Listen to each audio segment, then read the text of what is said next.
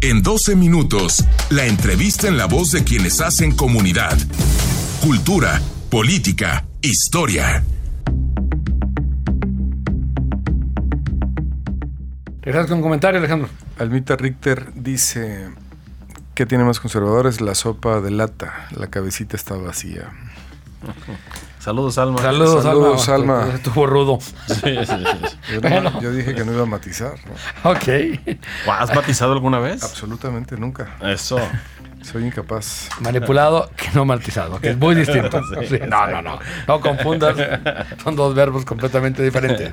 Bueno, como le comentamos, ya está aquí con nosotros Alfonso Navarro Benavides. Él es el coordinador de la especialidad de impuestos en el ITESO. Y van a arrancar un panel fiscal en estos días. Alfonso, bienvenido. Muchísimas gracias. Para no matizar, ¿puedo hacer una Sí, pregunta? directa, se cuida la Directo, cabeza. por favor. ¿Será terrorismo fiscal lo que pasa con esta cuarta T? Eh, Qué, qué bueno, qué bueno que no estamos este, dando una tendencia, ¿no? No, no, no. No, a ver, es una pregunta que el público se hace, no yo. Va a ver, Sí.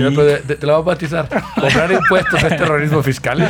Eh, No, bueno, yo creo que hay que. Hay, hay matices, ¿no? En todo esto. Matiza, Em, pues. En estos matices podemos ver que pareciera un terrorismo fiscal en ciertos puntos, ¿no? De la miscelánea, pero creo que lo importante es que la recaudación sea efectiva y que se vea reflejado en beneficio de los contribuyentes, que al final somos todos, ¿no? Que es la sociedad. Mm, respondiendo a tu pregunta, Alejandro, ¿hay, hay terrorismo fiscal? Bueno, va a depender de cómo se hagan las gestiones por parte de la autoridad. Eh, va a depender también de cómo los contribuyentes, principalmente las personas morales, eh, estén preparados para esto. Eh, en el sentido de que se puede malinterpretar una declaración no hecha, se puede malinterpretar una operación, ¿no? Entonces, si el SAT considera que, que eso, eso este, atenta, ¿no? Contra su recaudación, pues sí, pudiera caer en esto que comentas, ¿no? Hasta una extinción de dominio y, y bueno, hablamos de, de problemas ya bastante relevantes. ¿Y tú crees que matice la autoridad su gestión? Eso, eso es interesante. Yo creo que, yo creo que la, la autoridad tendría primero que revisar la casa, ¿no? O sea, porque si hablamos de las factureras, ¿no? Vimos que hace poquito hubo un, un golpe importante. eh, como para poner ejemplo, y, y creo que eso sí, se, sí, es, sí es relevante y bueno. Ahora, la mayoría de esas operaciones son a través de, de gobierno, ¿no? O Claro. sea, ahí habría que también, ver, si la, si Lo- ellos lo- deben ser lo los dijo el propio primeros. secretario de Hacienda, es decir, lo que queremos compartir es sobre todo que fact- el principal cliente de las factureras son los gobiernos federales, estatales y municipales, ¿no? Es decir, eso y simplemente romper esa inercia, ¿no? De que ese es un gasto, digamos, que, que es corrupción en la mayoría de los casos, ¿no? Totalmente, ¿no? Entonces, si se pone el ejemplo por parte de las autoridades de gobierno, pues bueno, podemos, yo creo que el empresario lo va a tomar como una buena práctica y ser transparente en sus declaraciones y en sus operaciones, ¿no? Hasta ahí creo que es bueno, eh, ayuda, va a hacer que se recaude más dinero y pues por ende esperemos verlo reflejado, ¿no? En infraestructura y pues lo que espera cualquier Esperemos. sociedad, ¿no? En inversión, sí. Ahora, cuando hablas de miscelánea fiscal, eh, siempre nos dijo este presidente que no iba a haber nuevos impuestos. Sí. O no iba a haber más impuestos, o no se iba a aumentar impuestos. porque el- ha, ha venido cambiando el discurso. Y efectivamente, digamos, hay un montón de pequeños detalles donde dices, bueno, este impuesto se aumentó. ¿Sí? Aquí hay un nuevo impuesto, aquí hay un impuesto que no existía o que antes no se pagaba y ahora lo pagan más. Sí, sí hay un cambio, digamos, este, fiscal, aunque no hay una gran reforma fiscal de fondo. Exactamente. O sea, hay cosas en donde no podemos decir que haya aumentado en sí la base, o sea, las tasas grabables no han aumentado. Pero, como bien comentas, a cosas que no se grababan, ahora tendrán el impuesto. Hablemos de plataformas digitales. Ahí es un cambio muy importante que a partir de junio, julio lo vamos a ver, en donde cualquiera que tenga acceso, uso de cualquier tipo de streaming, no sé si puede aquí dar algún Sí, nombre. todos. Sí, sí, ¿Qué todos. tal si, no sé, quién usa Sobre todo Netflix? si es de políticos. el canal de Congreso. nah, si, habl- si hablamos de. Alguien está suscrito al canal de Congreso, va a pagar impuestos. No, no, no, pero. Ahí hablamos- sí te regresa.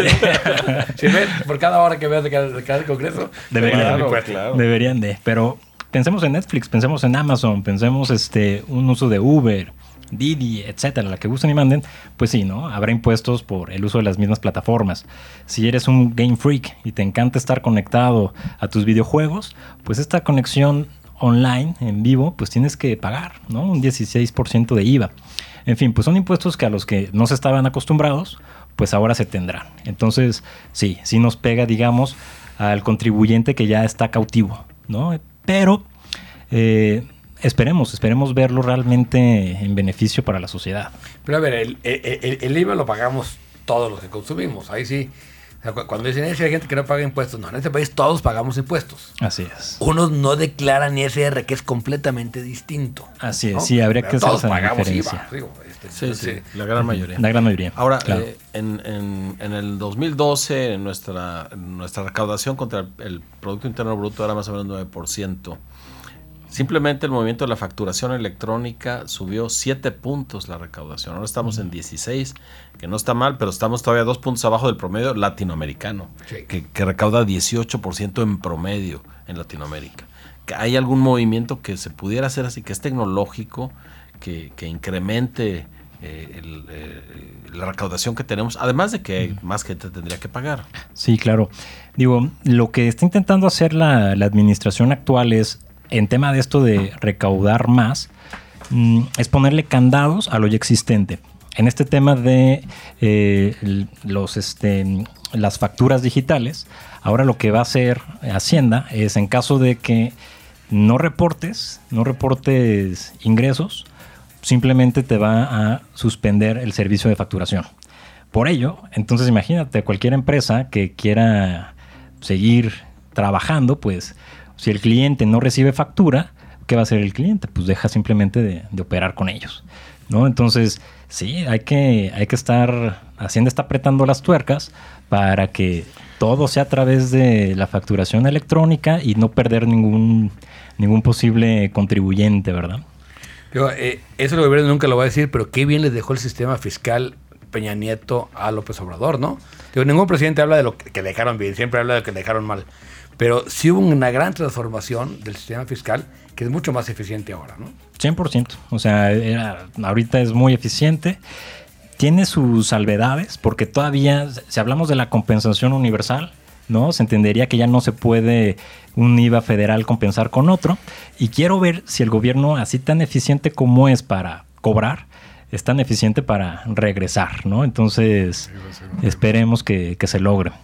Oye, ¿y ¿cómo ves la recaudación fiscal en una área muy importante del país que son las grandes compañías, como por ejemplo América Móvil, todas estas? ¿Crees que vaya a haber ahí también este, una posición fuerte por parte del gobierno para recaudar? Sí, de hecho hace poco salió una noticia donde América Móvil, por ejercicios pasados que no hizo ¿Cómo pagos, estuvo eso? Sí. pagó 8 mil millones de pesos, exactamente. Ahora, esto es lo que entendemos y, y llegamos en sí a, a conocer. Eh, pero también podemos ver otra lectura en donde pues tuvieron una cena y ahí estaba, ¿no? Este También. Carlos Slim con, con nuestra cabecita de algodón. Entonces, creo que, creo que, pues, híjole, no sé. Es contagioso, ¿ves? es como el coronavirus. Pero él sí matizó, mira, dijo nuestra. Nuestra. Sí, Sí, sí, pues. Es un matiz cariñoso. Hay que ir al Congreso, ¿no? No, sí. es- a ver, este, iban a tener un panel en estos días. ¿De qué se trata? Es correcto. El día de mañana los invito a todos tus radioescuchas, por supuesto a ustedes que, que nos acompañen. Eh, mañana a las 7 de la noche en el ITESO, en el edificio M, vamos a tener este, esta conferencia mesa panel que va a hablar, bueno, el tema de la conferencia es eh, reformas, eh, retos fiscales y económicos 2020. ¿no? Entonces, la verdad va a estar muy interesante para cualquiera que tenga dudas ¿no? ¿Quién de los cambios. Va a exponer tres especialistas, eh, digamos, encabezados por el doctor Rodolfo Servín, que él fue presidente del Colegio de Contadores de Guadalajara y también es parte de nuestro cuerpo docente en la especialidad en impuestos con responsabilidad social. Entonces, es un, eh, va a ser una exposición de lujo, creo que imperdible para quien tenga el tiempo. Vaya, es, es abierto para todo público. Nada más les dejo la liga. Por favor, Sí, sí. métanse a posgrados eh. ¿Y hay que registrarse ahí o Ah, no? Ahí van a ver información y con mucho gusto ya este ¿Es solo hacen un el es solo un día, así es. Solo Dura dos horas Ah, la bueno, conferencia. Ah, muy bien, muy ¿Gratuito? tiempo. Gratuito, 100%. Ah, bueno, pues Bueno, pues ahí está la, la invitación. Luego platicamos de la reforma fiscal que debe venir, pero eso será en otra ocasión. Alfonso. Muy bien, les Muchas gracias, mucho. Alfonso Navarro Benavides, Gracias, coordinador de especialidad de impuestos en el ITESO. Nos vamos a un corte. Regresamos ahora sí con las notas del día, el Dark Side. No le cambie, regresamos.